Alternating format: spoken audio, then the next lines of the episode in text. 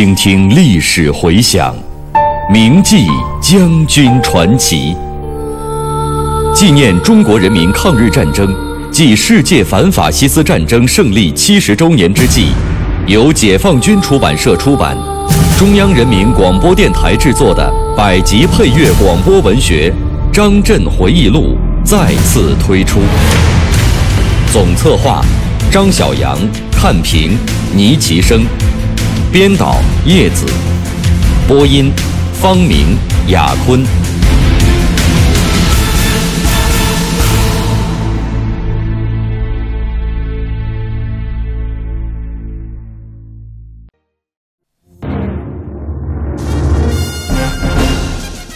总结战斗的经验教训，强调战术要与教育相结合，打什么教什么，教什么打什么。战术要与技术相结合，切合实际的战术指导与熟练的继续动作相辅相成。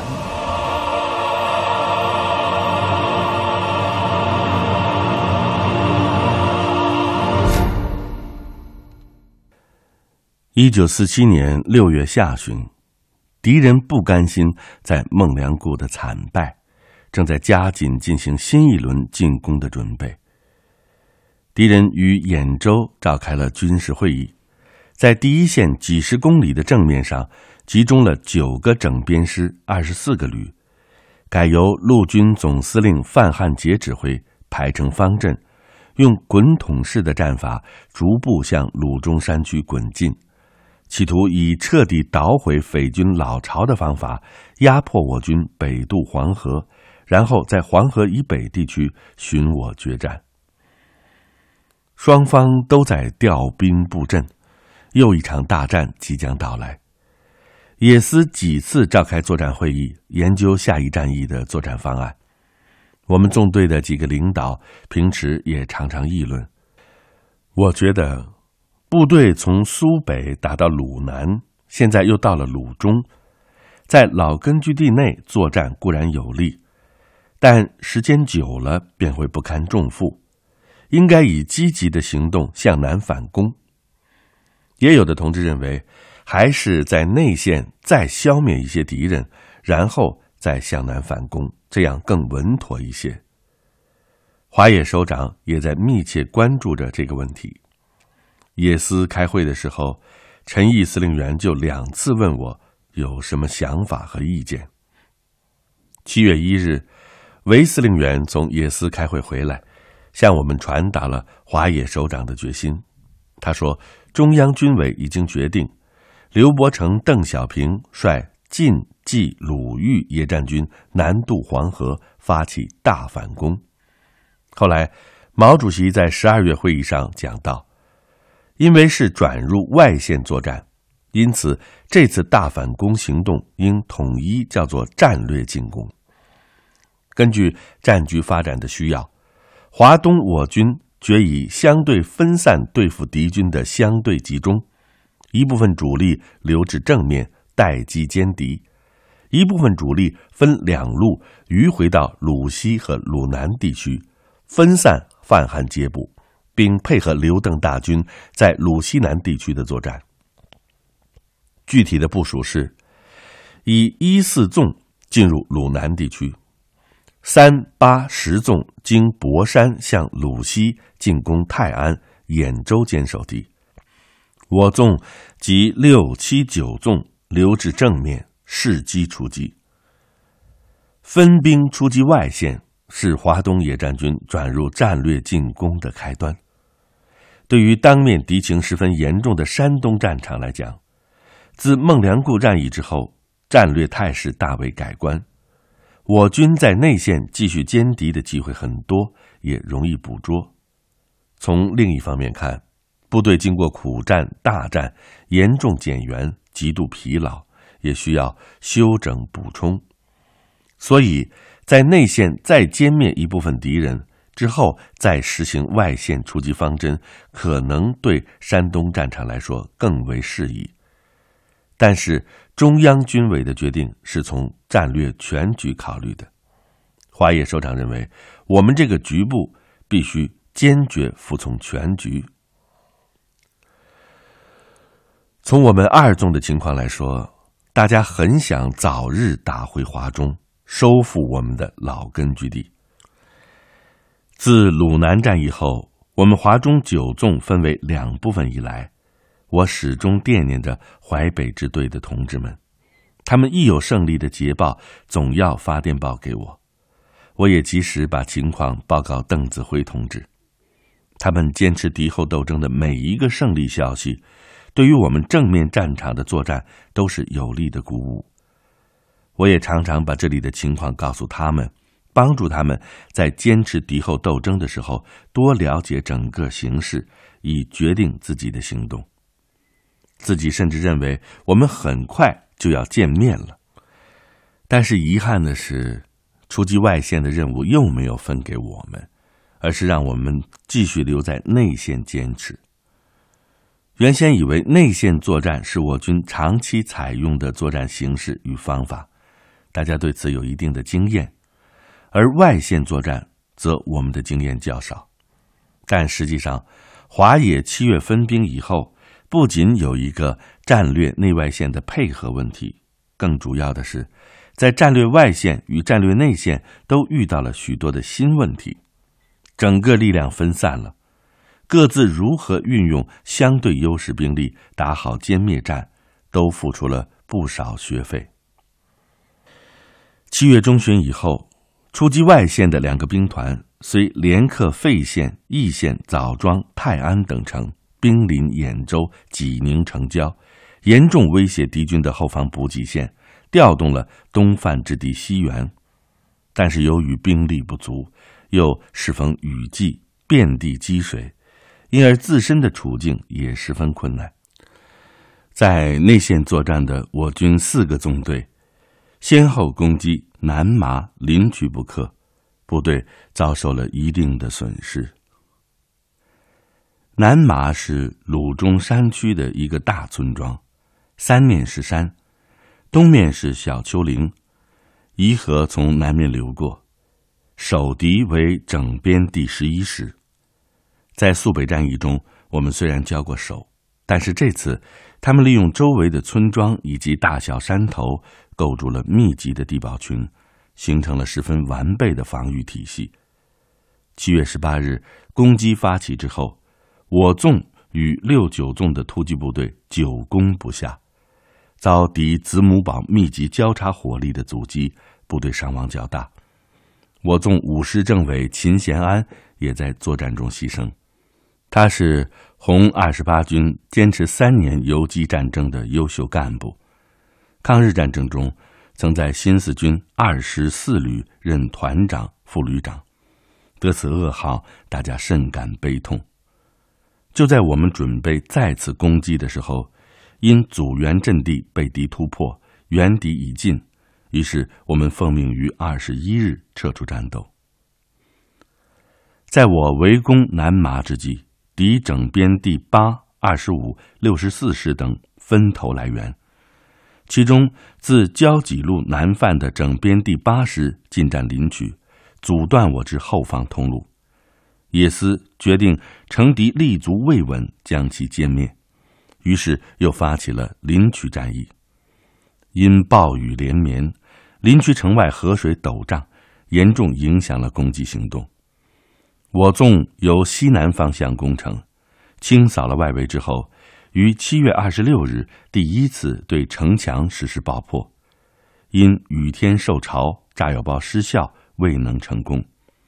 当天晚上又重新组织了第二次突击，五师在西门附近的城墙上打开了约百米宽的突破口，但是可惜突入城内的七个连队没有统一指挥，各自为战。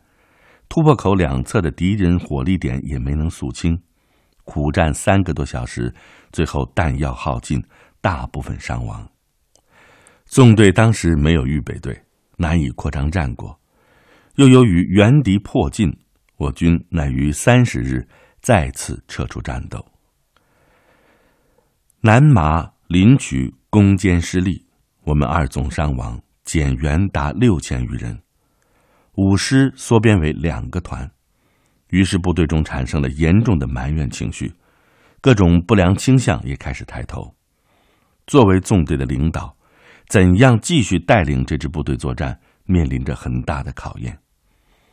我们靠纵队党委的核心领导作用，靠各级党组织，靠共产党员的模范作用，首先统一了认识。尽管南麻林区两仗没有打好，但是毕竟对西线兵团乃至刘邓大军的外线出击起到了积极的配合作用。并且给敌八、十一师等部以严重的打击。部队在战斗中英勇顽强的作风、百折不挠的意志，是值得肯定和继续发扬的。利用休整，我们对南麻林区战役组织指挥上的问题进行了详细的研究和总结，从分析敌军守备战术的特点。到阵地编程、工事构筑、守备方法以及反击方式等方面，深刻检讨了我纵之所以没有能够打好的主要原因。在这个基础上呢，组织部队深入研究攻坚战斗的战法，特别是对敌半永久性子母堡阵地的攻击方法。韦国清和我在六师抓了具体动作的演练。根据指挥部队作战的体会，我曾经写过几篇文章，总结战斗的经验教训，但保存至今的仅有一篇，叫做《改进我们的战术以指挥商榷》。这篇文章谈到了战前对敌人阵地的侦察，攻击子母堡的兵力使用，火力爆破与突击的配合，夜间攻击对付敌照明弹的办法。步炮协同和指挥等问题，指出敌人变了，而我们仍是老一套，必然会碰钉子。强调战术要与教育相结合，打什么教什么，教什么打什么。战术要与技术相结合，切合实际的战术指导与熟练的技术动作相辅相成。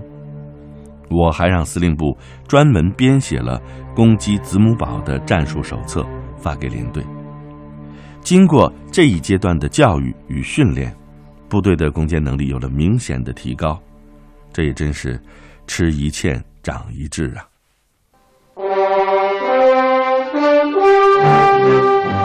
一位历经转战华东的将军的回忆，一曲百万雄师过大江的颂歌。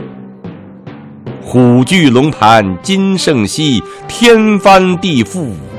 慨而慷，他在解放战争中九死一生。我是蒲存昕，我是王刚。您现在收听到的是百集广播纪实作品《张震回忆录》第四章《转战华东》，题记演播牟云，主讲人李野墨。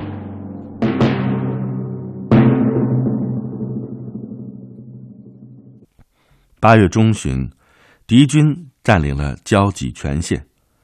为了迅速结束山东战事，以便移兵他用，蒋介石亲自飞往青岛，部署所谓“九月攻势”，以整编第八、九、二十五、四十五、五十四、六十四师等部组成胶东兵团，由范汉杰统一指挥，对我胶东解放区发动进攻。一面向胶东半岛紧缩包围圈，一面逼我与诸城以南地区决战，一场夺占胶东与保卫胶东的大战就这样开始了。这个时候，我们华野已经分为西外线和东内线兵团，陈毅、粟裕率六纵和特种兵纵队赴鲁西南地区。与陈士举、唐亮指挥的五个纵队会师组成西线兵团，将华野的指挥重心转至外线。东线兵团以许世友为司令员，谭震林兼任政治委员，指挥第二、七、九纵队及由胶东军区部队新组建的第十三纵队，转战于山东内线。同时，我们分成两块。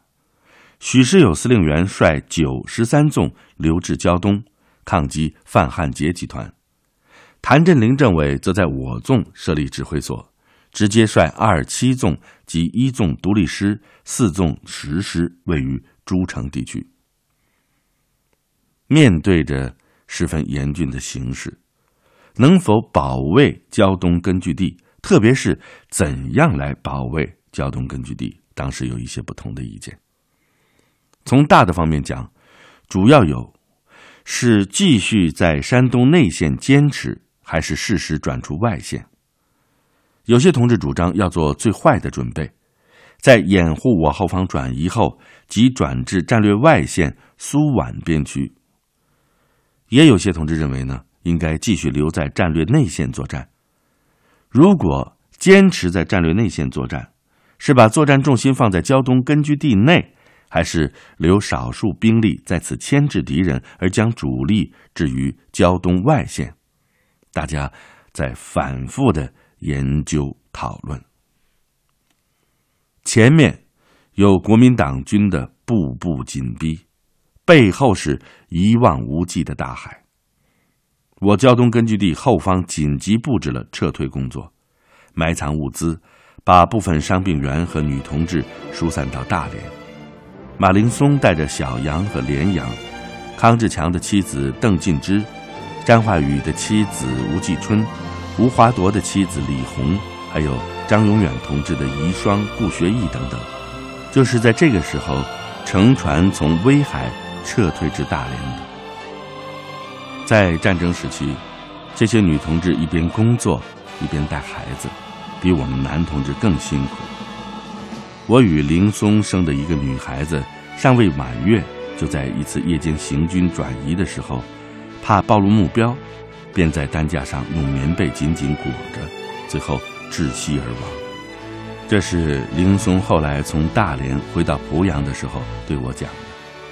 他边哭边说：“开始还觉得孩子真乖，没哭没闹。到了目的地才发现孩子已经夭折了。可怜的孩子也为夺取战争的胜利做出了牺牲。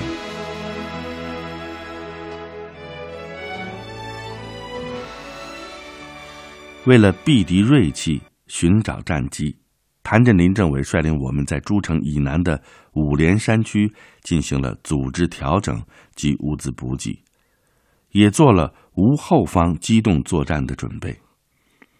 因东线兵团首长曾经向中央军委建议，部队是否可以转入外线南下苏皖边区作战。九月二十一日，我们接到中央军委毛主席的复电，认为山东部队。必须坚持内线作战，就是在原地休整，也能起到对全局的重要作用。从战略的高度强调了坚持内线的原则。谭政委立即召集我们开会，研究了怎样坚持内线作战的问题。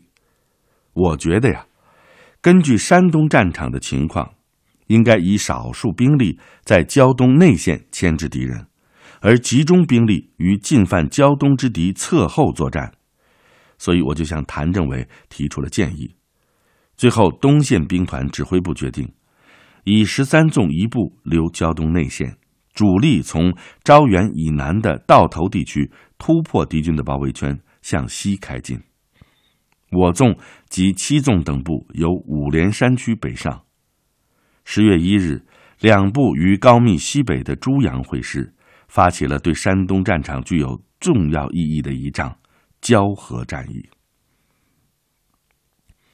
十月二日，我军向印马镇地区发起了攻击，敌整编第六十四师退缩至交河以东的范家集，依托其北面的重要屏障三户山固守待援。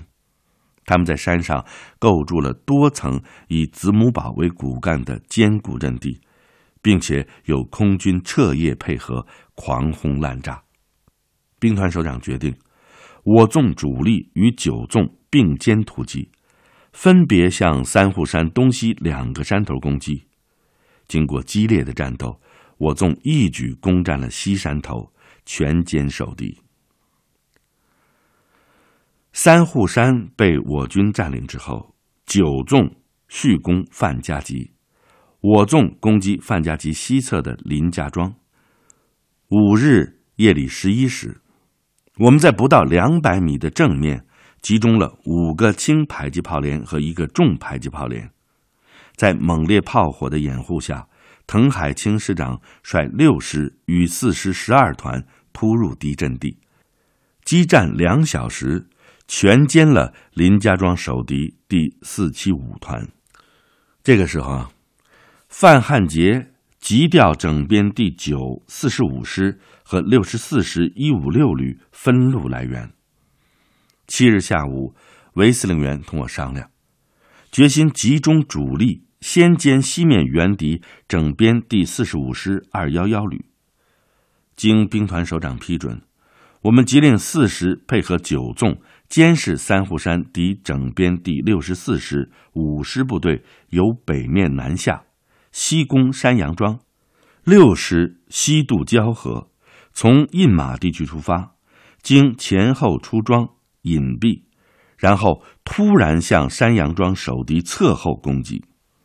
当天晚上，滕海清率领六师一举攻占了山阳庄北侧二八八高地，切断了敌人的退路。我五师即从正面阻击。六师也居高临下，从侧后突入村内进行夜战，将敌二幺幺旅斩成数段，逐段歼灭，打了一个漂亮的歼灭战。